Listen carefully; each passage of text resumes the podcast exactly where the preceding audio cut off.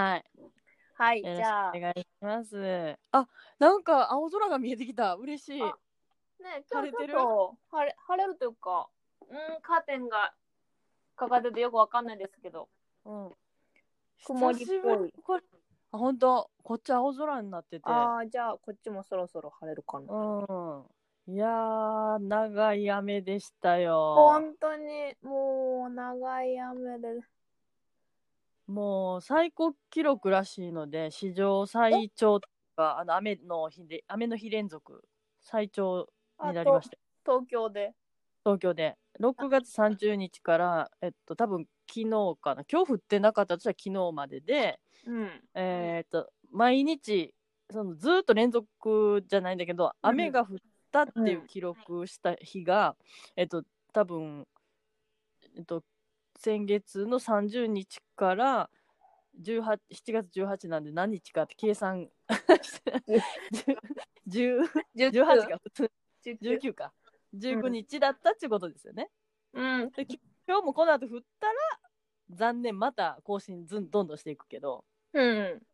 知らなかった。最高記録を更新最高し記て録るなんて。塗り替え中です。えー、いやー、梅雨、梅雨らしいですね。めちゃくちゃ梅雨らしくてなんか会話としては、あの梅雨らしくないねはよく聞いてたのよ過去うに。ん。確かに雨降。らない大丈夫かな水不足とかなんか言うのはうん。 3年に1回は聞いてる気がするんだけど、うんうんこのなんか誰もが梅雨らしくないねとは絶対言わないぐらいの梅雨梅雨っぽさ確かに。すごいなと思って。うんうん。でも皆さん、おどれぐらいのパーセントかわかんないですけど、うん結構な割合で在宅勤務ですよね、まだ。そうなのかな私自体が外にあんまり出てないからわからないけど、まあ周りの人の感じ聞くにはまあちょこちょこでも通勤は始まってる人も出てたかなっていう感じかな。うんうん。うん。だからまあその全体っていうのがあんまりつかめないんだけど、まあその周りの人だとちょこちょこ通勤始まってたみたいな印象かな。うんまあ、フリーランスの人とかあの個人事業主系の人が周りに多いから、うん。うん、そのいかにもその大企業とかあの、うん公的なところで勤めてる人っていうのは寄ってた状態かなっていう印象があるけど、うん。で、私は毎日、いついつからか毎日出勤してるんですけど、あそううーんうん。で雨だから自転車も乗れずそうそうそう。電車に乗って。そんな普通に満員だったりしてもう私が乗ってる電車は変わらないですね。普通にギューギューギューってなって、あ元からそんなに混まないのに乗ってるんですけど、同じぐらいの乗車率。あーあーそっかだだからまあギコュローギュナー前の。うん。ギューギュータイプの電車じゃないってことやね多分その路線は、うん、そう。座れる、2回に1回ぐらいは座れるみたいな感じですうね。ーん。あ、そうか、そうか。うん。うん、そう、それが他の電車もそういう風になってきてたけど、まあ、そうじゃなくなってるっていうのを時々聞くかなっていうのはああって、いやー、そりゃ大変やなと思って。ううん。ん。で、ぐんぐんとコロナの患者というか、うん。増えたっていうのはもう当たり前やなっていう感じがしてますけど。いや、あの、感染者もそうなんですけど、まあ、うん。か検検査数がすごい増えてるじゃないですあ、か。そう。うん。一体、一体どこでやってるんだろうって思ってます。うーん。受け入れ期間うんできる病院が増えた、っていうことなんですかね。なんかまあ保健所に問い合わせるとかっていうのが当初なんか言われてたから、まあ、そこからの振り分けで、いろんなところがあるんやろうね多分うん。なんか、すごいパワーが増強された感じがするなというので。うんだからそのいえー3ヶ月前ぐらいの時の人数は、あれは逆に今よりも少なく見えるけどあくまで調べきれなかった中での人数だから、まあ、今よりも少ないというわけでもないしうん今がもしかしたらそのその時と比べても爆発的に多いっていうわけでもまあないんだろうなっていうことだけど、特徴としては若い人が多いってことなんだよね多分。うん、20代30代がうん多いみたいな記事ありましたけど、うんいやいやそのいかいかがなものかと思っていてうん300人近くあるいは200人300人近くうんあなたは陽性ですよって結果が出ているのに対してうんその募集団の数が全然違うからうん今や4000人5000人って検査している中で300人っていう、うんその割合が全然違うじゃないですかこれまでのう経ん緯を見ると、なんかもうずっと感じてますけど何が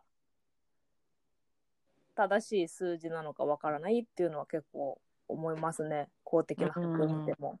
うんうんうんなんかですね。うん。本当にその100人検査してじゃあうん90人、えー対象者だった陽性者だったっていうぐらいのうん確率で行えてたものが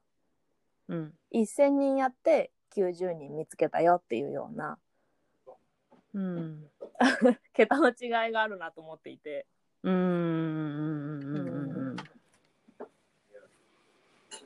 100発100中でできるならそっちの方が良くないと思ったりもします。うんうん本当それはねう。んがまあそこは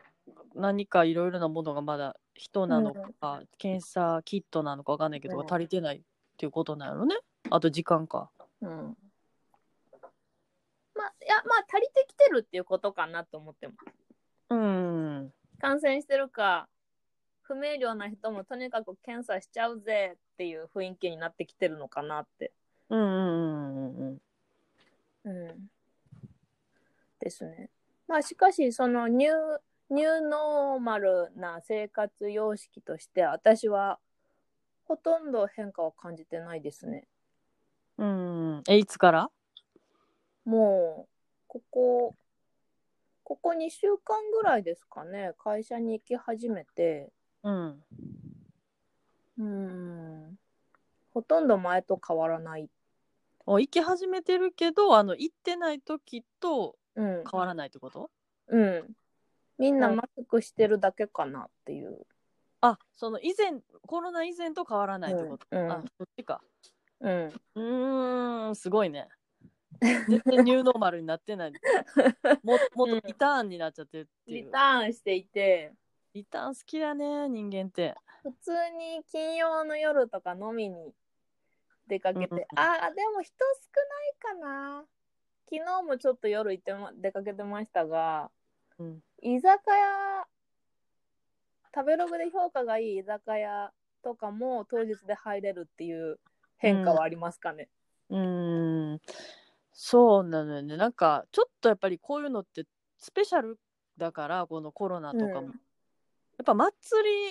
りムードになっちゃうよね。だから、こう、うん開けた時のさ、若者の盛り上がりうん、ってやっぱりすごくあったんじゃないかなと思って、うんコロナ我慢したし飲みに行こうぜもうそらさ、うんするうんするよねっていう、うん、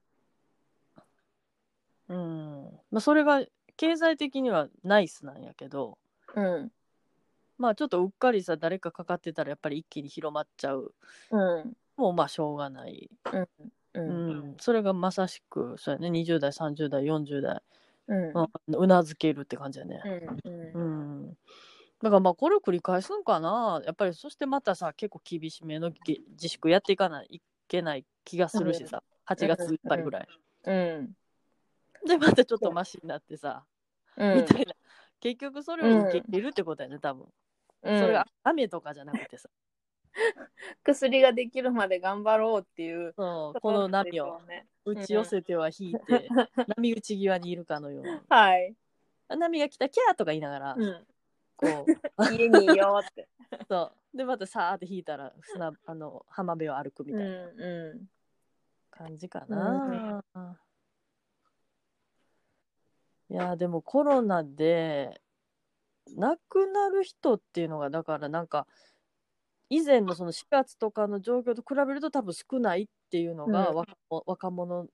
うん。のうん、患者数が多いっていうので、だいぶ違うみたいやけど、データで。うんうん。うん。そう、だからここに来てさ、やっぱり有名な人が亡くなるっていうので、あの、志村けん、岡江久美子が結構パンチなもんだから、うん。う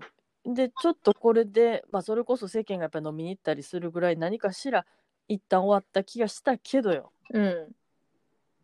昨日、三浦春馬が亡くなったってニュース入っうてきて、ええココロナなわけないよねってみんな思うけど、まずはコロナかなってみんな思ったと思うのよね。ん。うん。なんかよくわからんけど知らない人、うん。やっぱ違ったってういう、ん。コロナのサバイバーって、まあ、私ら一応生きてる人はコロナサバ,、サバイバーっていうか、まあ、かかってないから、まあ、サバイバーも何もないけど、うん。コロナで死ぬことがなかった人が自殺しちゃうっていう、うん。それがまあ間接的にコロナだったのかもしれないけどっていううん。そのコロナで暇になりすぎた人がその私の予想ではやっぱ結局ネットの中傷が引き金になってるんじゃないかなってなんとなく思ってうんまだ出てないの、なんか言われてたんですか、三浦春馬って。なんかねすごいまたしょうもないことなんだけどうあの私がちらっとなやっぱり引き金なんだったんかなってちょっとやっぱり思っちゃったからん。うん。あのそういうの出てるかなと思って調べてみたらうん。なんかやっぱりネットのことじゃないかなって思ったらそれをやっぱ書いてる人は何人かいて、うん。うん、あの東出さんがさうん。俳優のうん。不倫問あ題のね。問題あったじゃない。うん。あん時多分あの俳優仲間として割と近い関係うだっん。たと思うんだけど、うんかばうような感じに聞こえるコメントを多分ツイッターかなんかでやっちゃったのよね。うん別に全然そんななんていうの下品でもなければっていう感じなんだけど、うはっきり言って言葉なんだあの本当の意味をなしてるってその人それぞれ全然取り方違うから、ん。うお自分の思いが全くうまく伝わるもんじゃないっていう危険性をはらんでるけどさ、ん。やっぱり変な風に伝わる人はやっぱりいんのよね、うん。で ご多分に漏れず。うん。そしたらやっぱりそのそこに引っかかった人が、うん。まあ、炎上したっていうことはあるらしいのよ。しょうもないことよ、あの本当に。なんかあんなあんな風にみんなで攻撃し合うんじゃなくてさみんなで助け合っていく方法はないんだろうかみたいなことをさ私がちょっとあの惜し惜しいっていうかここ引っかかってしまったんだろうなっていうのは国こ国民がって書いてたのよねうん。三浦春馬がだからその国民がっていうのに引っかかった人がいるのかなんかわかんないけどなんかそういうちょっとした上げ足取りじゃないけどさう言ん葉選び,、選びみたいなところ普通助け合えばいいじゃないかって言いたいだけの話やと思うねんけど、うん。その攻撃ばっかりしてないでさってうん。でそれに対して叩いてくる人がやっぱりいたらしいのよ。うん。しつかわいそうこいのよ。ほんとしつこいのよそういうのの攻撃って長文でさ延々とひあの時間のある人がさねっうんちーって毎日のように多分攻撃してくると思うのよね想像できるのよそれは。うんうん、いやーなんなんというかかわいそうとしか言いようがないというか、そうまあ本当に知る人が言うとどうなるかわからないけどまあたくさんの人がやっぱ真面目な印象うんを持ってるって私うもんその画面から見る感じはそうやったのよね。うんうあのあの世界は欲しいものでできているだけな ちょっと怪しくなってきたあの番組 NHK の番組のうん MC をやってたのよ。あそれってジュジュジュとジュジュとやってるやつかそうそうああそれう面白いですよねそうでしょ ゆきちゃんもテレビあんま見ない人だけど知ってるじゃないうん12回しか見たことないですが記憶に記憶されてますね面白い番組だとそうでしょで、うそう私の世代だから結構まあなんていうかなあのそこそこ お姉様方っていう感じの人も、多分三浦春馬のことをその番組でも認識してると思うのよね。ううんで上品やし番組の内容とかも、ん。うでその下手になんていうかなあの賑やかしで無理に笑いを作ったり過激な表現をすることなく、淡々とくつろいだ感じで、うんジュジュとさ会話してる雰囲気っん。うんて、。ものすごく今っぽいなと思って、うんうその司会のふ司会の2人の雰囲気込みでさすごく良かったと思うのよ。ん。ううん、それはもう普段テレビを見ないタイプの人とかあのそういうなんか別に三浦春馬とかジュジュのファンですっていうのじゃないけどすごくその番組の雰囲気が好きだった人がものすごく隠れファンが多いっていう、ん。うん。ファンファンというかまあまあなんていうの好きだったなっていう、うんゆきちゃんもやっぱそう思ってるぐらいだから、うんうん。好感度高い番組そうそだうった好感度高い番組だったのよ、うんでそこであの醸し出してる三浦春馬の雰囲気がまたすごく良くて。うんう私はもうほぼその印象ん。なでる、ほうど。ん、あのそれそれが本当に昨日昨日だったよねその三浦春馬のニュースが入ってきた、その前日の夜ね、 うん。あそれこそその番組そう番組の、うんあの再放送、うんまあ、多分収録してないのかもしれないけど、まあ、再放送が普通にされてたのよ最近再放送スペシャル的な流し方してるからさ、うん。であまた見てないやつだからちょっと見たいけどマルタだったのよそれもあ、いいですね。見たい。そう撮ったけどさうん。それこそ NHK プラスでも見れると思うよ今、うんあうんのアプリでさ1週間以内だし、うんうんでそれをあでも今今ちょっとマルタじっくり見るのはちょ っと後回しにしようかなと思って後ろにした 見たいけどちょっと今マルタうんじっくりっていう感じじゃないわと思 ってで録画した次の日ようんだから昨日よそれがね、え昨日さ最新で録画した番組の人がさ、あんなに元気そうだったってまあ再放送だけどね、うん。でもう絶対なんかそのご病気とかさそういうのじゃないってのは分かるからうん。うん、まあ、再放送だとしてもねうんうんそんな昔の番組じゃないそでうすかそらうそうね、そもそも。うん、そうそうう、んで、えココロナって思うけどさ、だええ自殺、ねえっってなってえええって結構みんうなん世の中の、まあそのねあのあの番組をうん知ってる人をはじめうんまあ多分芝居ファンの人うんっていうところでうっすら知ってる人も結構びっくりしてるのよ、うんうんっていう状態うん多分昨日から今日にかけてそれがあって多分うんそこでわーって思ったのは、うんそうねって確かにあのしょうもないことが引き金になって突発的に多分やっちゃったと思うんだよね。うんもともと悩みやすい性格の人も、まあ、私もせ悩みやすいって言ったらさずっとグダグダ悩んだりするのも得意なタイプだけどさ、うんけどその突発的になるってなんかほんまに突発的な衝動みたいなうん体のもうメカニズムのレベルやと思うねんけど、うん呼吸がものすごく浅くなってたとかさうん誰とも喋ってないからその部屋にいて、うんあの思考が煮詰まったとかもそういうレベル、うんうん昨日私まあだ毎週土曜日にあのたまたまあの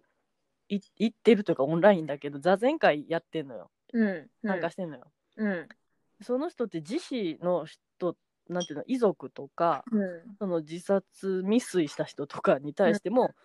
えーっとグリーフケアをしてるお坊さんうんうん、やってこれ知ってたらよかったのになってすごい思った。ああなるほどうん、ずっと一人で悩んじゃったんでしょうねそう本当にだからその一息深く息呼吸してって言ってくれる人がいたらうん踏みとどまれたっていうぐらいのレベルのことやと思うんだよ。うんあーと思ったなんかほんまそんなぐらいのことで真面目な人って言葉だけでさ多分やられてしまう。うんそうなんかその助助け合いの仕組みって言ったらすごい公共福祉っぽいですけれど、うんその悩みを共感できる場が少ないなというのは思うんですよね、社会の中で。そうね。うん、その、心療内科に行くっていうほどうん。のものじゃないっていうそうと、そう。うん。すごい個人の判断が含まれますけど、うん。もっとセラピー的なそうそうそう。アロマを買いに行くぐらいの気持ちで参加そでうきそうそるのう。うんうん。があればあればいいのにというかメジャーになればいいのにとは思いますねう。んうんうんうん。うんあのまあ、なんだろうコロナになってコロナでみんなが外に出なくなってうーんみんなの悩みはどこに行っているんだろうってちょっと思ったりするんですよね。うん。うんまあ私私はすごいこう怒りやすくなっていてうーん。引き続きあ、そう。むちゃむちゃ短期になってるんですけど、えうんまあでも48時間ぐらい経てば平成に戻るとーうん。そう頭ではわかるのでなんとなくコントロールしていますが、うん。うんその言葉の暴力暴力だと思ってなくてもこう、うん。メッセージのやり取りの中で深く傷ついたみたいなことって結構あると思うんですよね。うん。なんかそういうものをどうケアできるのかっていうのは、うん社会の課題の一つだと思いますね。うんぐるぐるするひしてる人もうすでにいると思うんだけどその、うんなんかずーっとその時のさ怒りがさうん。誰かの一言が うん。なんか呪いのようにぐるぐるぐるぐるって さ1日2日もう3日4日ってさなるっそて多分あると思うからう。まあなんかそれがこう自殺自殺になってしまったりあるいはなんだろう、放火放火とか今日もどっか燃えてたけど、うあん、うんあそれはフランスか。 とかも、うんそう放火とかなんか事件につながるような気がして、気がしてならい、ない。本当やねうんいやそう思ったら、まあ、最近の、まあ、私の周りのコミュニティでさやっぱりう瞑想とかさ、うまあ、その呼吸整えたりするっていうことが、まあ、その差別的な行為にしてもその暴力的なは行為とかにしても、あの役に立つ、まあ、一番小さな最小単位っていうかさ、んうっていうのはやっぱりそうやなってちょっと今、う改めて再認識したっていうかうんやっぱり結局は一人一人んうんそう思います。社会課題なんだけど、うんその社会って何なんやって言ったら一人一人の構成で成り立ってるから、うん、そうそう一人一人がね、うんなんだろう心穏やかにうん過ごせている方がいいと思いますね。うん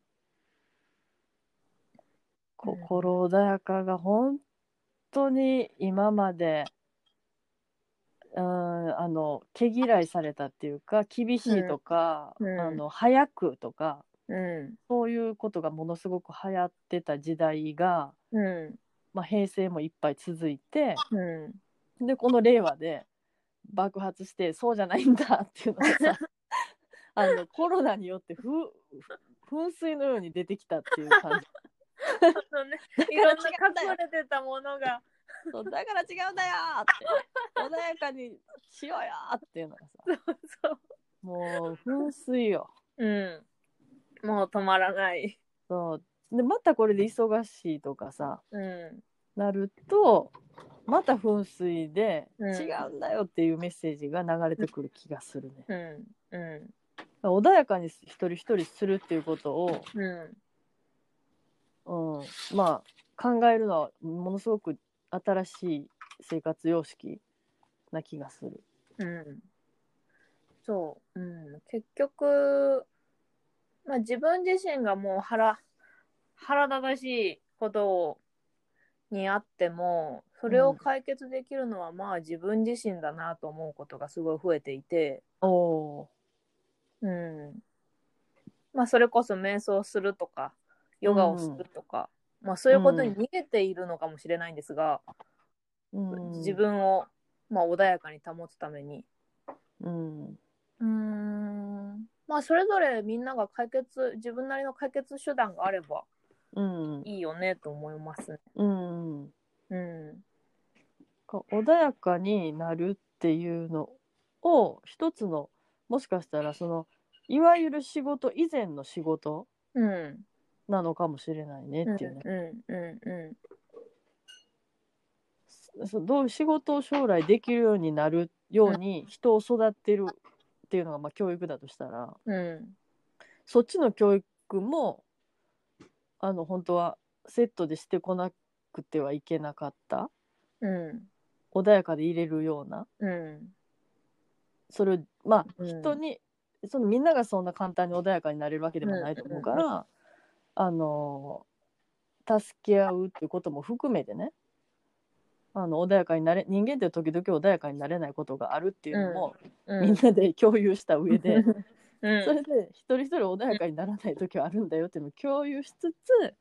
でも穏やかになるっていううんことがまあ平和につながる自分の平和にもつながるし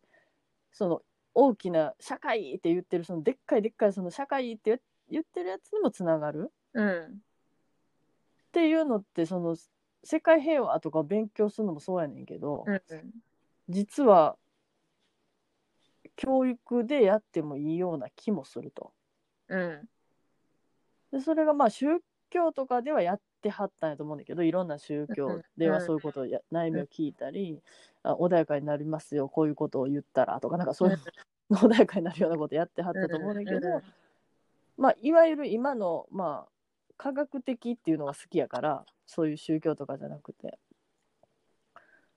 まあ、明らかにその体づくりとしてうん。その脳の神経回路の問題だったりするから、単純に。うん。うん。そこになんていうかそのさっき言った呼吸とかさうん。その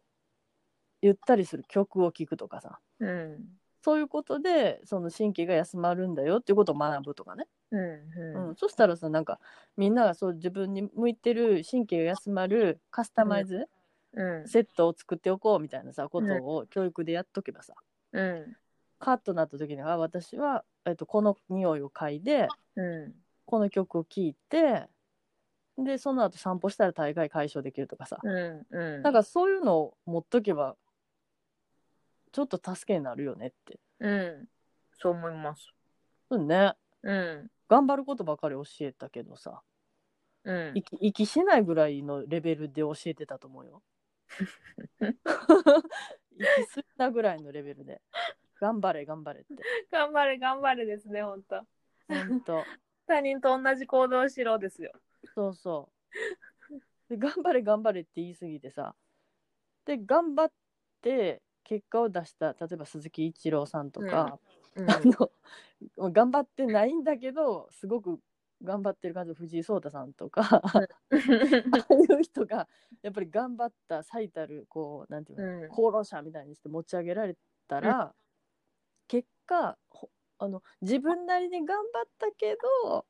そういう結果は残せてない人が負け組みたいになるっていうシステムが社会で出来上がってて。うん。で多分その負け組っていうことが生まれ負け組が生まれてしまうイメージって、まあ、テレビがものすごく作ってると思うんだけど、うんだって毎日さ大谷翔平と藤井聡太とさイチローのニュースばっかりやってたらさ その人らは光でそうじゃない影なのみたいなうんことを植え付けられちゃってるからさ、うん。そしたらさなんか自分もさその才能が実はあるとかさいろいろ夢を抱いてる人がうん。そこまでいけなかった負け組っていう位置づけをされた時にキラキラの人とかそういう功績を残した人を攻撃する可能性は私はあるなと思ってて、うん。自分と同じレベルまで引き落とさないとその人が光ると自分が影になっちゃうからさ、う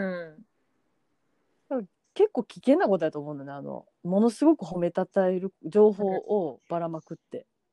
うん。日ちょっとあれ本私怖いのよだから褒めたたえるニュースをものすごくするやんか藤井聡太すごいとかさ大谷翔平はすごいとかさ そしたら野球で挫折した人は毎日その光を感じたら影に影に行ってさまあうん藤井聡太将棋界はちょっとまた雰囲気違うかもしれないけどさ も別の妬みがありそなんかその妬みも光をさ強烈に表現しちゃうとやっぱりどんどん影が生まれてその光を緩めようとする人って出てくると思うんだよね。う。うんそういうのがあのしょうもないさネットの中傷にもな出てしまうじゃないかなって思う時はある。ううんん、まあなるでしょうね。うん、でも パワーを弱めてやろうって。うんメディアのメディアの課題もあるとは思いますが、うんうん、やっぱりこう妬んじゃう人は人間的に弱さがあるんだなっていうのを露呈しているだけのような気もしますね。うんそうでも妬むっていう構造自体がさやっぱりなんか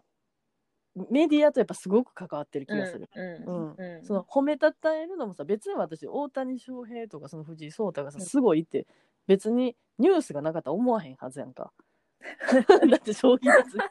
ってないしそさんなに大リ競ーグ目技指してなファンいでしもさないし野球ファンでもない大リーグ目指してない同感しそうなのにニュースであんだけすごいすごいって言うからすごい人って思ってるだ同け感でさ、うだからその一般的な普通のなん、うん誰にも知られてないんうんすごい人毎日あのネット検索10時間やってるすごい人とかさ、あの最高記録、えっと、5日連続、えっと、寝ずにネット検索をした人とかもさ褒めたたえたら褒めたたえられるような人かもしれへんけど、うんうんまあ、褒めたたえないっていうのは何なんやろなって思ったらなんかそれメディアに出てるか出てへんかの話やと思うんだよね。視聴率が取れるか取れないかじゃないですかそのコンテンツで。うん、そしてしかも国力というか経済、うんをアップアップできるっていうのがある、うん、誰がニュース作ってんねんっていうことになるじゃない そう褒めたたえるやつをさ誰にするかっていうのはさそれは、まあ、大手広告代理店じゃないんでしょうか。うんなんで野球の人とさサッカーの人と将棋の人なのみたいなそれ以外のすごい褒めるなんか石ころをさ世界中の石ころを集めてる人がさあの取り上げられることまずないしさ誰の趣味なんやろうってやっぱりなってくるからメディアに取り上げられてる人って結局すごい人はメディアに取り上げられてる人なんだけどいわゆる宇宙レベルで言ったら多分みんなそれぞれ全員が違うっていうのがこれが面白いかなと思ってて。うんだから全員違うグランプリでいくと全員が優勝やんかう誰とも違いますよねっていうので、本当は全員優勝なはずやねんけど君もそ誰とも被ってないのが素晴らしいみたいなうんうことだと思うんだけど、やっぱメディアってメディアが作ってるなって私はだから江戸時代とかのそのテレビない時代っんうてこういうことなかっただろうなってすごく想像できるんうんこういう妬み方とか、うんこういうこき落とし方っていうのかな、うんうん確かにこんい今みたいな激しさとかスピード感はなかったでしょうね。うんうん、なんかそうキリ NHK の「キリンが来る」を見ていて、おーみ感じたことは、まあ、あうんの時代、新新聞的なものはあるんですね。うんうんで、名前忘れちゃったな。京都に有名な先生がいるみたいな噂が回ってき回っていて、うんえーその先生を探しに行くわけですよ。遠路はるばる、何日もかけて。うんだからなんかそういうすごく今と比べたら小さな領領域の中でああの人が有名な先生だとか,、うんうんうんとかそういうひ、まあ、比較あの先生に比べて自分は劣ってるかもしれないみたいな、そういうのはうもしんかしたらあったかもしれないな、うんうんうんまあ、見ながら思いましたね。うんうんそうなんか先生の意味がすごくわかるよね先うにそっちの方が知ってるっていううん先生っていうかさ、うんうだから単純に「すいません教えてください私はし、まだ知らないですあなたは知っています」っていう感じ、うんんうで今先生って言ってもさなんかいかに自分のプロフィールをうまく、んうんあの持ち上げられたかじゃないけどさ先生が増えすぎた。そうなんか本当に先生なのかうまくこう広告的なアピールができている人なのか、うんよくわかんない本当に知ってる人っていうのがさ別にそのアピールをできてなくてもそのアピールをしてる人よりももの知ってる場合あるからさ、うん。あ、だし、テレビに出てる、うんいわゆる先生は、ちょっとの、うんなんかのっぴきならない理由で出てるのかなとかって思ったりしますね。うん、うん。そうだから専門家って言われる人がすごくここ何年か出てくるけど、うん。まあ、専門家前も話したけど確率は高くなると思うけどその正解とか求める時のう何かアイデアを持っているっていう意味ではねでも、本当の当たりを持ってる人がそうじゃない人の場合もあるからさん。うん。うん。何が先生かとかっていうのが今の時代ってちょっと分かりにくいというかそのやっぱりそのうん。肩が肩書きっていうかタイトルかかうん学歴とかさそういうのはあってもようん。本当のその昔のさ師匠として教えてくださいその秘技をみたいな、うん。うん。本当に実績があるとか自分に教えてもらったらものになっていくとかさうん。そういうのを持ってる人かっていうのはなんかちょっとどっちかわからなくなる時があるね。うん。うんなんだろう、そういうさ、先生を、は、なんだろう。求められているのかなって思いました。今、うん、なんだろう。誰かの真似、真似というか、誰かの技術を習得して自分が先生になるっていうようなうん、ことが求められてる業界。あそうそうそう医そ者うそう医者とか弁護士とかそういうのあると思うんですけど、うんうんうん他のなんだろうアカデミックななんだろう科学とかうん物理学とかそういうのって自分のオリジナリティというか誰かがやってないものを発見しないといけないうんとか、なんだろう誰かにから何かを教えてもらうとできるようになるっていうこと以外もたくさん求められてる社会になってるなって思いましたね。うんうんなんか今、うん、おどうだろう自分の知識を深めるとか専門性を深めるって思った時にじゃあ教科書を読み直そうとは到底思えないんですよね私。うーんそこから何かもっと基本を習得した上でさらなるオリジナリティを追加せねばまあそれこそ先生にはなれないっていうような印象がずっとしてます。うーんそううね、ん。やっぱりビジネス先生っていうかさうまるのことを研究してたりまるのことを詳しい人いませんかっていうのをメディアがまたそれを探すから、ん。うそのまる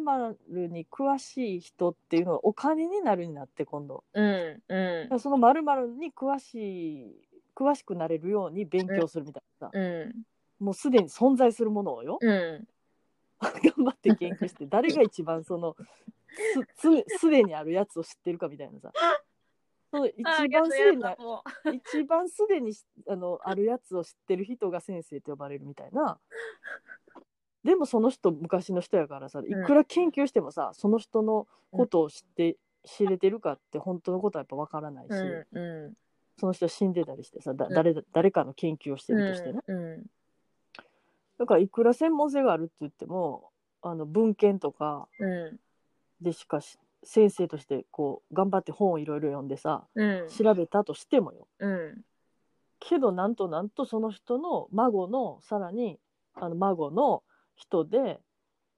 それをなんていうの、まあ、DNA レベルで感じてるのか言い伝えで誰にも言うなよって言われてたことを引き継いでるのかっていう人が一番エッセンスを知ってる可能性もあるし、うん。うん。うん。文献に書かれてることは全部嘘ですよって言う,、うん言うかもしれないしさその人が。ありえる。ありえるぞ。だ からせ何が先生かっうんて。いうのはだからやっぱ確かにそのうん。あのオリジナリティがあった場合、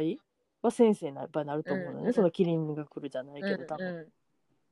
あの人がなん何々の病気を治しましたって言ってうん、えそんなの治せる人がいるんですんかって言って、教えてください私にもっていうとこで初めて先生っていう意味がさ、 うんうんその人が編み出したっていう発見したっていうのもすごく意味がわかるけどさ、うんううんいやーだから時代がやっぱ変わってこのメディアっていうのが関わって精神構造はものすごくもう振り回されてる時代ですと。んうんうんこと言葉だから勉強するっていうのは、あのまあ、ビジネスにつながるっていう意味で勉強もしてるんだと思うんだけど、教育とかも、うんけどやっぱり言葉にそのさっきの三浦春馬さんのこともあれだけど、言葉だけじゃほんまないはずなんだけどさ、うんうん言葉で全部理解しようとしたらもう傷のつき方あ明らかに言葉あらくしゃみが聞こえましたね、うんむっち ゃあの生活音が入ってますよ今日は一 日すごい生活音が相変わらず、えっとはいドンさんの、えー生活音を込みで入れております。はい これどうですかは入っててもいいレベルかちょっと抑えた方がいいレベルかでいう とそれによってはちょっとドアの調節をしたいんですけど、ね和子さんの声は入ってます聞こえてますなるほどなるほどはいそのサラウンドと してさまざまな生活音が入ってますさまざまな生活そうです YouTube 見てらっしゃるんですよ ねあのちょっと抑えめにしていきましょうか、はいちょ少々お待ちください、はい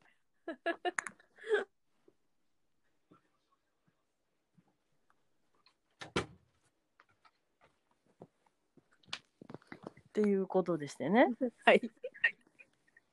まあメディアうんだからあのあれですよねだから本当は1週間後にオリンピックがうん来週オリンピックですよって言ってる時期ですよ今信じられないですねうん、来週からついにオリンピックですよとか言って言ってる今時期なんですよ。いやーそう思いますとあんまり暑くない夏でよかったかもね うん、よかったねこの夏は涼しくてそうって言ってるかもしれない。そうそ梅雨明け多分それこそその開会式24日だと思うんだけうど、うんそのぐらいになっててそこで晴れてたらうんかなり素敵だったと思うんだけど、うんいうんやまあそれでもうんやっぱりないっていう現実がうん全員今共通了解されてると。うんまあなくてよかったんじゃないでしょうか私はなんかなくってえーっと良かったって取ることもできるけどなくてやっぱり残念だったなって取ることもまあできるっていう感じやな。うんうん、そう残念な理由としてはうーんとねなん何がっていうのもあれなんだけど勢タイミングとか勢いがうんやっぱり2020っていうとこでうん何かしら弾みがつく。うんそれがそっちのフェスティバルじゃなくてコロナフェスティバルに変わってしまったっていうのがまあそこ複雑な心境本当オリンピックフェスティバルで変わったらいいなと思ってたんだけどコロナフェスティバルで変わっちゃってるっていうのが複雑なんだけどそう突然発生そう昨日ねちょっとあのあの NHK のあのアスリートのドキュメンタリーを、なんか別に見る意図なくちょっと見てうん見ることになったんだけど、うそれこそまたねあっと思ってその三浦春馬さんのことがあって、アスリートやばいなと思ったんだよメンタル、うんうんうんまあこのオリンピック、うんうんいや人一般人よりは強いかもしれないうんですけれどね。うん、でまあまあアスリートにしかわからないうんなんかがあると思うのよね、んいろいろ、うんうんいや、お金のさあのもうこの夏までだったらスポンサードうんでできたとかう、んでこのあとはもうスポンサードとしては無理になっていくうん人とかさ、うんそれとかそのスポンサー自体の経済状況がやばいとかさうんありえる。うーんとかっていうところでなんか別のストレスが出てくるしうんでそこでさ出れるって分かってたオリ東京オリンピックが出れなくなる可能性うんが出てくるじゃないうんその時やばいなと思ってうん出れるって分かってた人いや出れなかった人がさうん出れる希望が出てくるっていう方はもちろんラッキーやねんけど、うんまあ、それは本当あの光と影のもうこの妙っていうかさうん救われる人も出てくるんだけどあうのん落ちた人がさ、うんかのの望みが出てくるからうんでも一方決まった人がさうんあんだけ祝福されて東京オリンピック決まったのおめでとうわーってすごいパーティーされてるはずなの、うんその人がよ21年もなかったらうんもう可能性がないっていうレベルの人何人もいると思うのよ。ありゾッとするえありえますねうん、 20 21年もなんなら難しいんじゃないかとも思いますよね。そう半大会が数、うん、半分以上がまず絶対21年もあるかどうかは疑ってると思うからうん。それで、うんなんだろう。まあ、2000、じゃあ24年に東京でもう一回やろうっていう話になったとしたら、しても、うん4年、4年も経ってしまうと、もうアスリートの、こう、立ち位置って変わってくる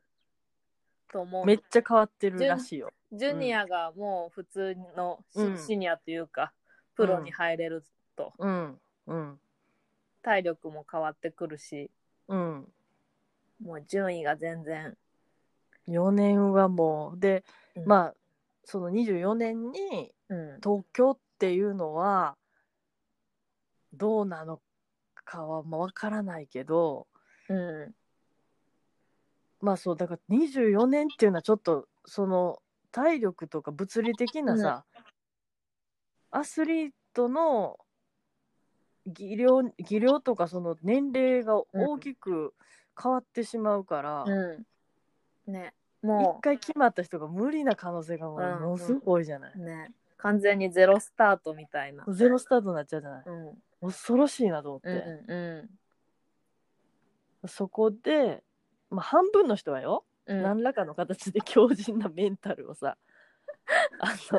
なみなみならあぬの逆に強靭なメンタルで。を逆に得てさ結う局ん出れなくなったけどっていうね、う人たちの中でうも、んそこからの学びはありましたうんって言えるところまでいける人はいると思うよ、うん半分はね。うんあとの半分はなんとかあの平静を保ててますなのか、うん落ち落ちていっちゃうのうか、んうん非常に結構ケア必要だなって、うんうんで本当本当そう思ほいんますとこれはきついよ、うん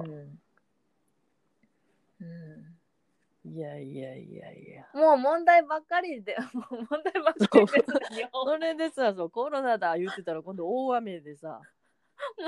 あれだって、あれな何災害人員災害だでしたっえけあの大雨の今回のやつそうそうそうそう。じあ人為災害って言われてるのあのーダムの建設を知事がうん途中で止めちゃったから、ダムほを作りきることができなくて、その、はいはいはいえっ、と、治水能力というか、雨を適切に流す能力が作ることができなかったと。とうんうーんもうほとんど、長年の計画でほとんどできてるのに、そそのう完成させなかった。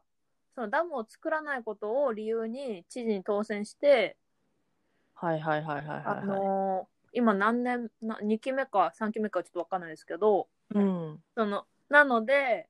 あの国し県民からリクエストがあってもそれを実行する 実行することができないみたいな報道があってうーんなのでこれは自然災害ではなくて人間が起こしたものにも値するみたいなこと言われてますね。へえ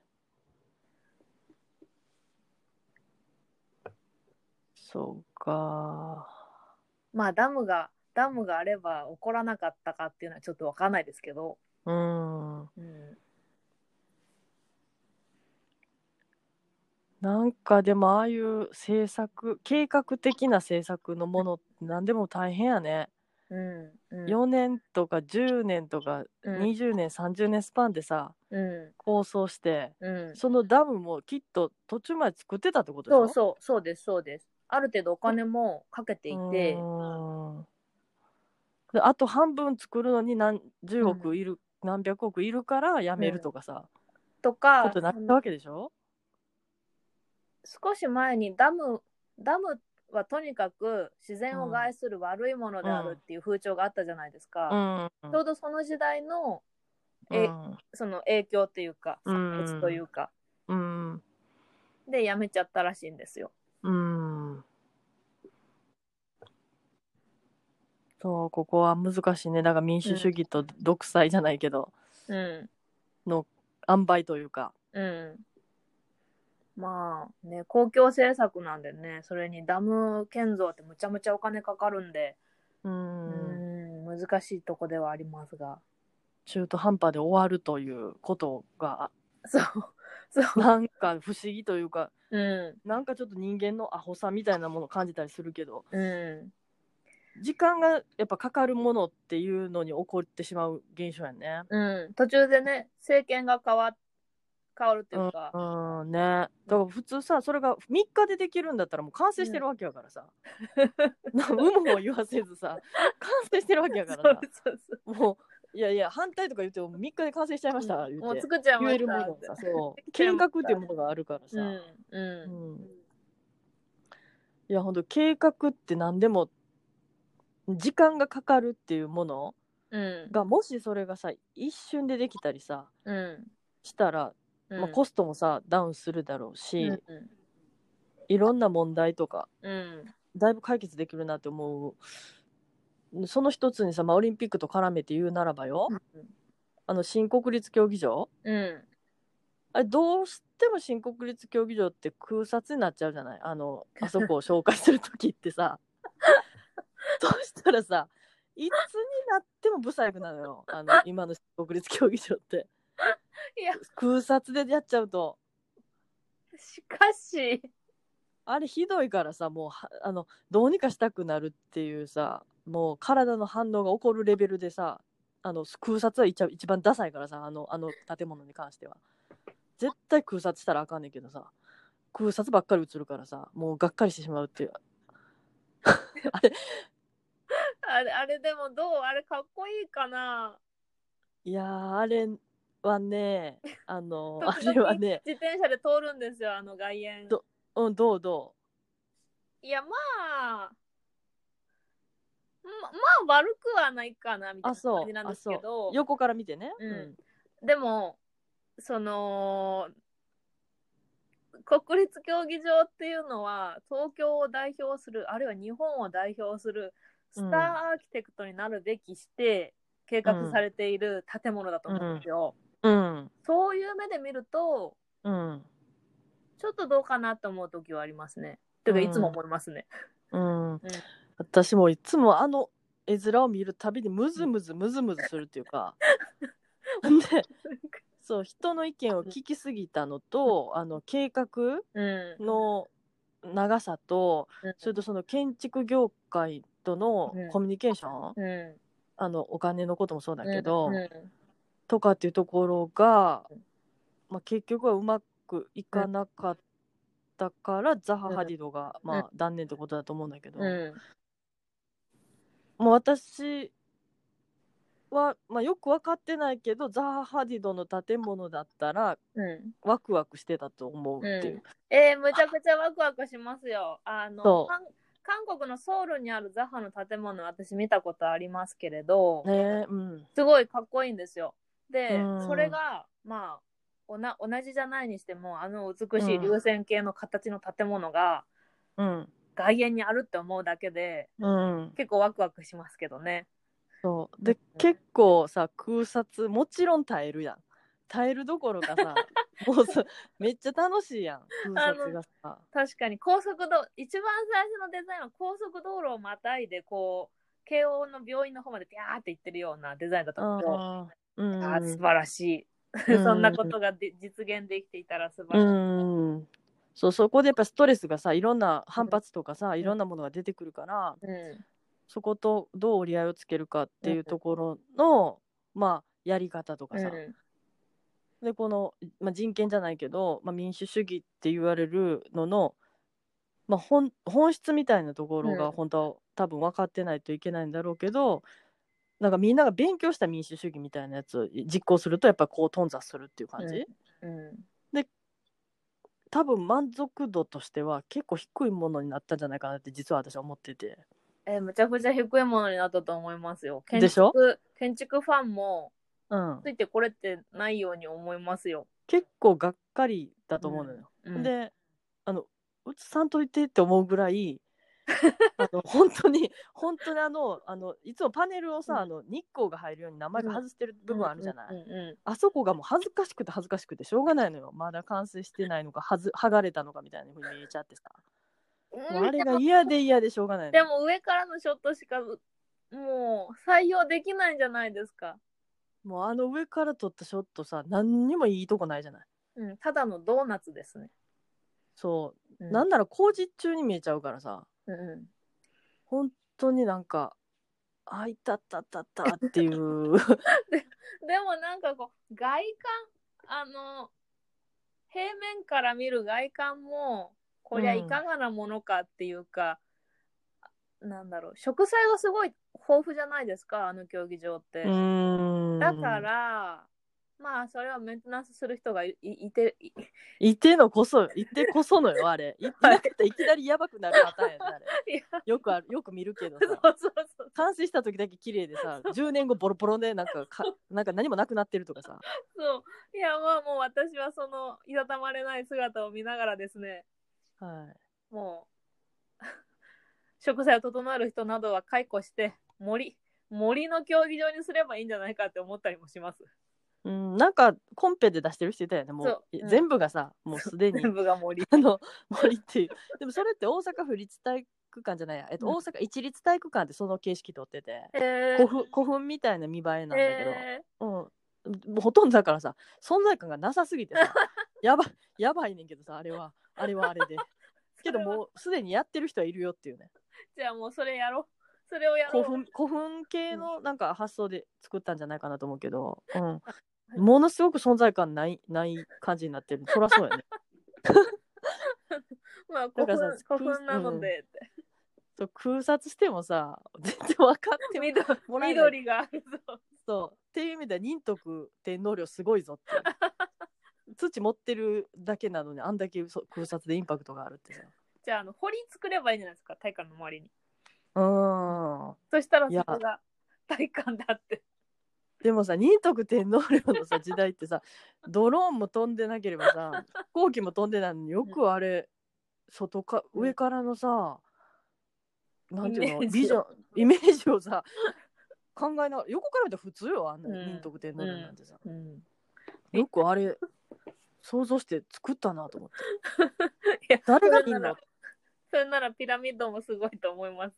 うんあんな大きいものボンボン作っちゃって。うん、でもそしたらさやっぱり奴隷じゃないけど、うん民主主義じゃないみたいな歴史が垣間見えちゃうじゃないこううん権力的な人がさ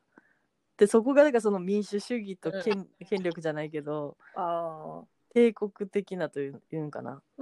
民主主義ではないけれども、うんどうなんでしょう奴隷的扱いだったのかそれとも労働力としてお金が支払われていたのか、それうこんそ薬屋さんとか、うんあのお店の商人みたいな形で役割があって、うん石を運ぶ人とか、うんこう土を掘る人みたいなうん立ち位で置まだっあたのかはわからんちょっとわかうらんん結構楽しくそのレンガを運んだりさうんして日々あの暮らしてたかもしれないよねそうのんピラミッド作ってる人は、うん分からへんけどさうん、 そのピラミッド作ってた人、今多分生きてへんから。ピラミッド作ってた人の初期っていうものが発見されてて、おお、なんて言ってた楽しんでたそれとも苦しんでた一番そのさ切り出したものを運ぶ人の初期だったんだけどいやなんかほとんどその楽しい苦しいみたいなことは書かれてなくて日誌で、うん。うん。あの情緒に報告するためのもので、うん。今日はここから石を切り出してここに運んだ、そして戻ってこうしてこうしてこうしてってほとんど本当に単調な報告話がただ記載されてただけっていう、うーん。のはでもなんかそれ発見さてる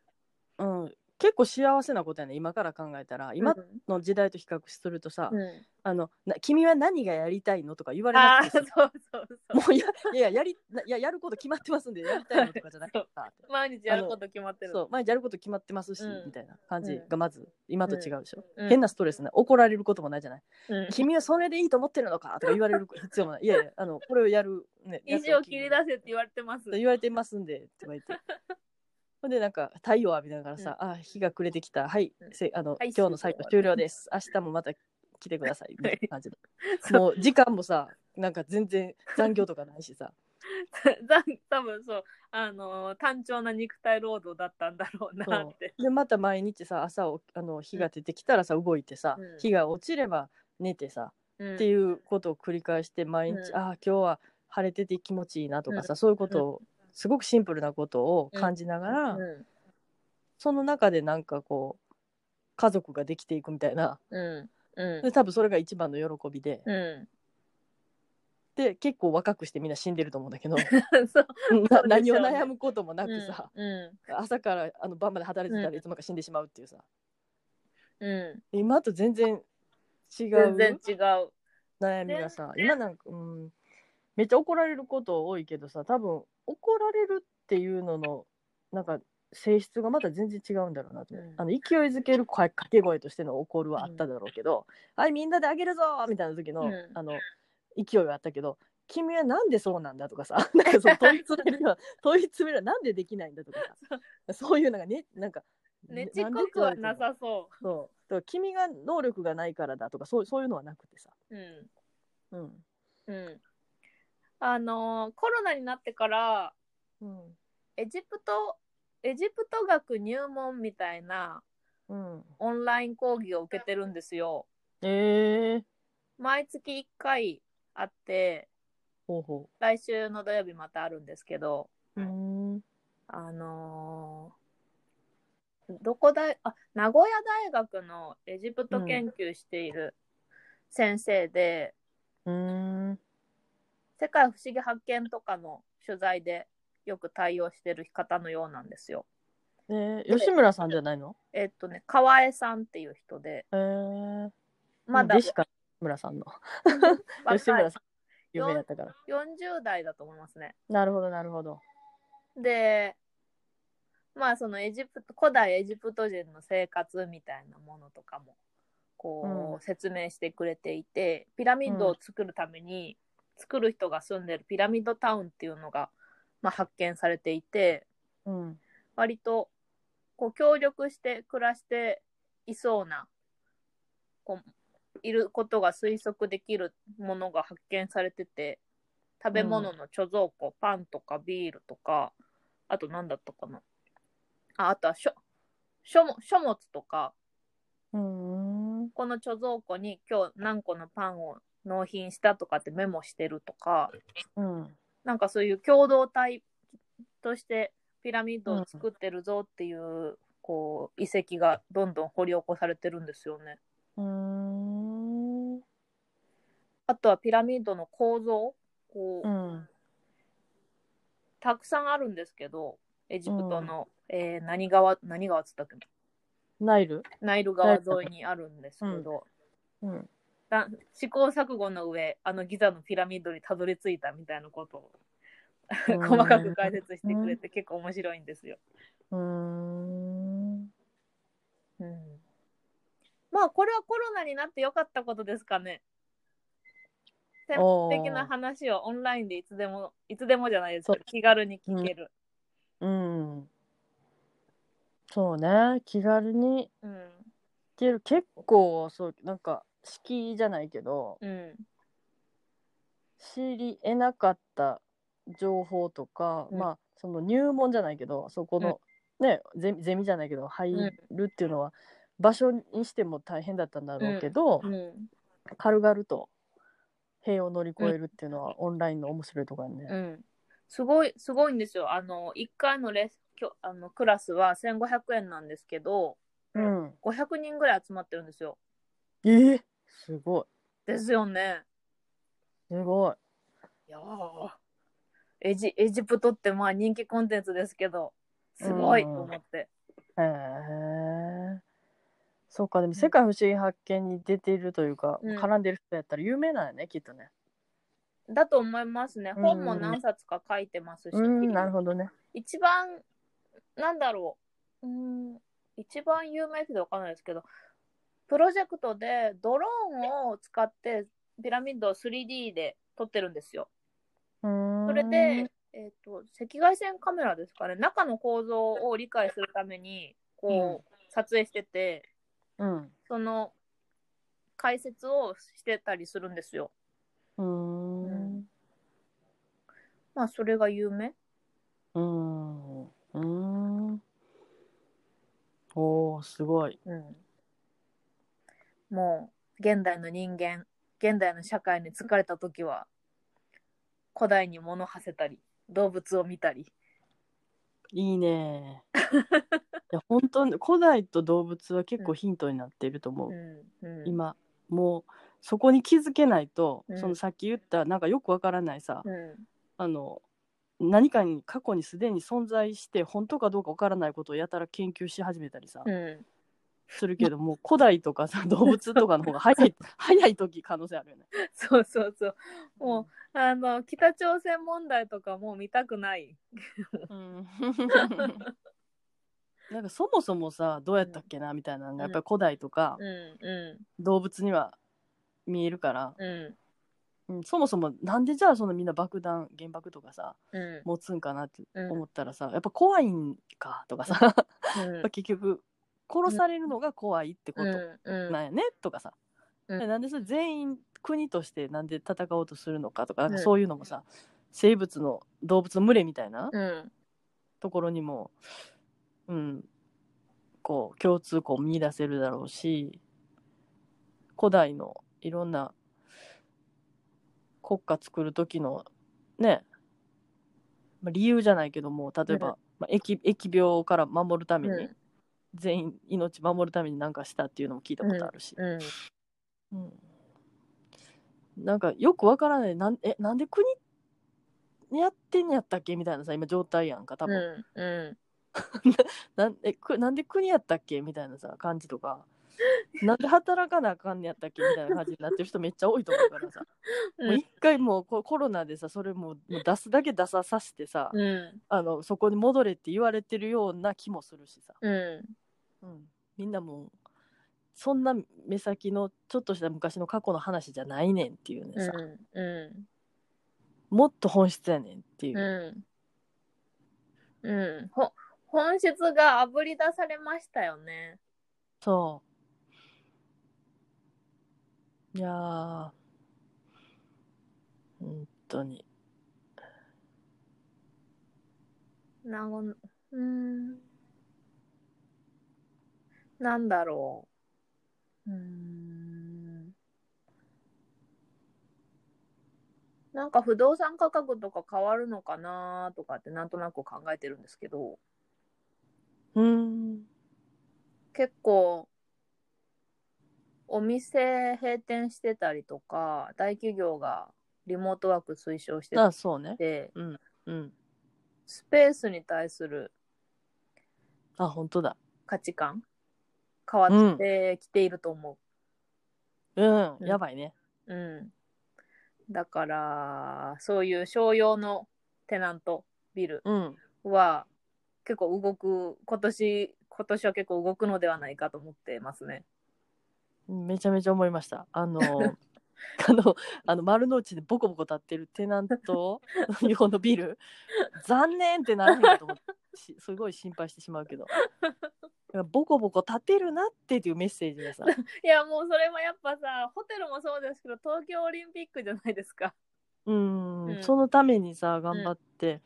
建てた、宿泊業の人もさ、これで東京足りるかなとか言いながらやったと思うねんけど、うん。結局そうじゃない感じになったけど、やっぱりそこでさ「ああ無駄になったね」じゃなくて、っ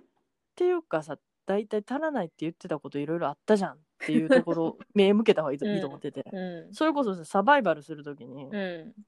避難所うん。うん。とかっていう意味でいくと高いビルはやっぱりうん有効だったりするし、うん耐震性とかもすごくさうん。あのしっかりしてるし備蓄したりもしてるとこも多いじゃない、うんああいうビルって、うやっぱそういうサバイバル用の機能を持たせたん。うん。避難所ハイパー避難所みたいなさ、うん。そういう早めに以降ハイパー避難所みたいな、うん。そういう感じのものもありかなと思うで もあんな人が住んでないところにあの大手町大手町そう大手町はびっくりするほど人住んでるそこほんまにお正月リゾートになるからさそこにそんなすごい避難所があってもたどり着けんってでまああの働いてる人がいるじゃないうんまあその人らのビルもそこそこいいビルだとは思うんだけ どそこのほらうんビルに働いてる人はいいいいけどさうん東京に遊びに来てる人っていうのがいるわけじゃない、うんまああのコロナ禍じゃなかったらの話だけど、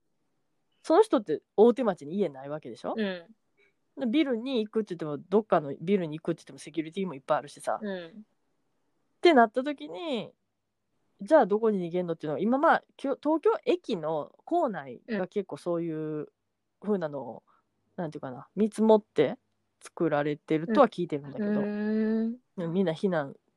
できるような状態のことを考えてスペースが広めに取られてるとか、うんうん、なんかまあそういう大きいところはなんなんか逃げ道それ避避難所じゃないですけどなんか逃げ道あると思うんですようん、もっとちっちゃいところ例えばうん神楽坂でも、すごいちっちゃい外国人向けのホテルうん、ホステルうがん、いくつかできてるんですよ。うん、で私がよく知ってるところはもう今はホテル業は稼働させてなくて、うん、 1階のカフェレストランだけ動かしてるうんっ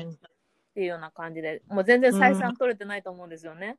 そうやんな。でこの夏に合わせてオープンできるような新築のホテル、もうすごい細長いペンシル状のビル。ねをホテルにしましたっていうところもあったりしてうん、どうどうするんやろうかっていう感じですね。もうどうするんやろかのさ悲鳴が さいや大きく言ってる人はまあいるけどさうんいやその静かに見えるところみんな叫んでるっていうよううなんうんうん状態が今、うんなんとかギリギリ命を保ちつつお金を保ちつつのここ7月8月になるうんでもそろそろそろ死ぬんじゃないですかねホテル業とか。そうほんでさそれ人それぞれさ裁量じゃないけどさん裁量器量とか段取りとかさ、あのメンタルの強さとか、まあ、いろんなものがあると思うんだけど、うんうんそれやっぱりない人もいるわけじゃないうん全てにおいて、うんメンタルの強さもそこまでなくて、うんその人のコミュニケーションとか助けを得るっていうところもまあちょっと苦手でうん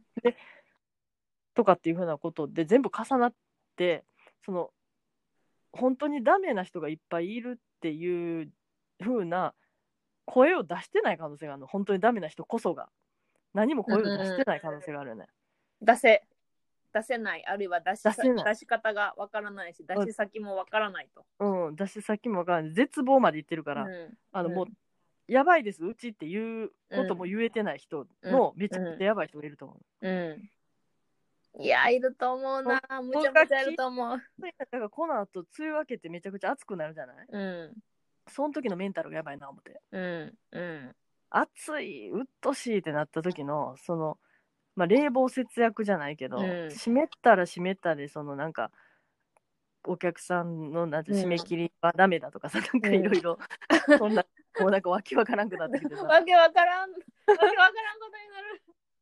そう換気締はめし切ないっとたらあいけかなんいそう冷房冷房冷房した方がいいけど窓閉めたいけど開けなきゃいけなくてとかなんかなんかその辺がさもうエ コエコなのかなんか何を優先したいかわからへんになる。窓開けてたら虫が入ってきて、うん蚊取り線香焚いてって。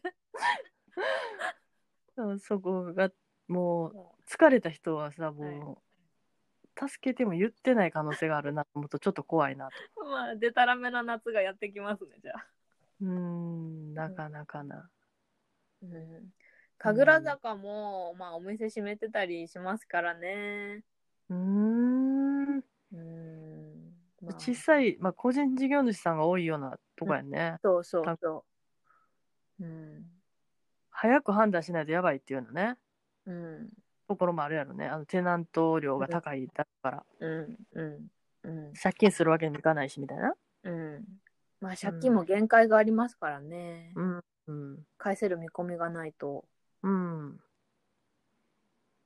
いやーなんか本当そのスペース家賃っうん。ていうのはめちゃくちゃ課題になってきたと思うからコロナの、うん。だから家賃ってそもそも払わなきゃいけなかったんだっけみたいなまだ古代とか動物にの世界に さ答えを求めることになるっていう感じ、ねうんえ、だからその動物だったら家賃とか関係な。ないいないしさ猫とかも勝手に経済圏内勝手に入ってきてるしさ、こんにちはって。勝手に入ってきた からさ罪は問わ問われへんしさ、うん、なんかあースペースの感覚っていうのもなんか作り上げちゃった感があるなみたいなうん。人間が勝手にねそれ。うん。いや、それこそレアジョブの何日か前のデイリーニュースアーティクルにありましたけど、アメリカではコロナサーチャージっていうおか追加料金を請求する業態が出てきていると。飛行機、レストラン、美容室など。うーんで、理由としては、あのまあ、レストランだったらスペースを空けないといけないから、あこれまで4人座れたところを2人しーかできないから、その分元を取るためうに、んなんなんだろうソソーシャルディスタンス費用みうたいなん感じで、何円追加みたいうんなのでやややってるっていうふうに ニュースアーティクルに書いてましたけどねうーんう日本もやるかもしれないなと思いました。んうんいやーもうそうやらないと採算取れないのはすごく意味がわかるけど、うんうんでもそれが全部さやっぱり家賃とかにさあのうん直結してるっていうところがやっぱりなんかうん謎謎っていうかやっぱりそこがっていうふうになんかうん一回立ち止まるとちょっとコロナコロナのメッセージとしてはそこを考えてほしいねみたいなその家賃ってな、何やのかっていうのをそもそも考えてみいひんみたいな、そうなってくるとなんかそのモンゴルの遊牧民じゃないけどさあとはまうんあ狩猟民族だった頃とかさそういう時のことに、うそうじゃあなんやっぱ農業んのその固定して住むっていうことっていうのが、まああのー引き金って言ったらあれだけどまあ一つの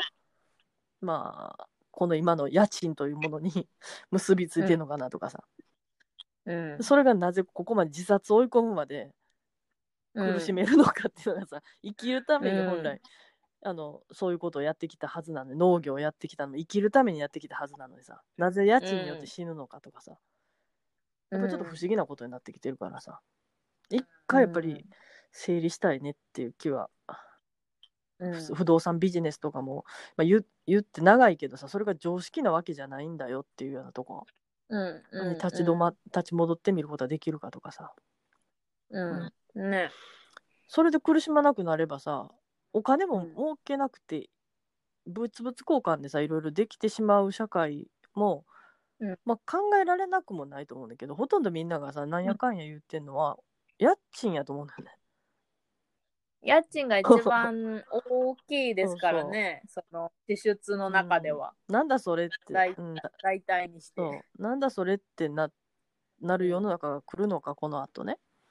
なんかでもそこはちょっと、まあ疑問を感じてもいいんじゃないかなと思うんやけど家賃というなんかな昔そんなのあったねぐらいのさ謎のものとしてさ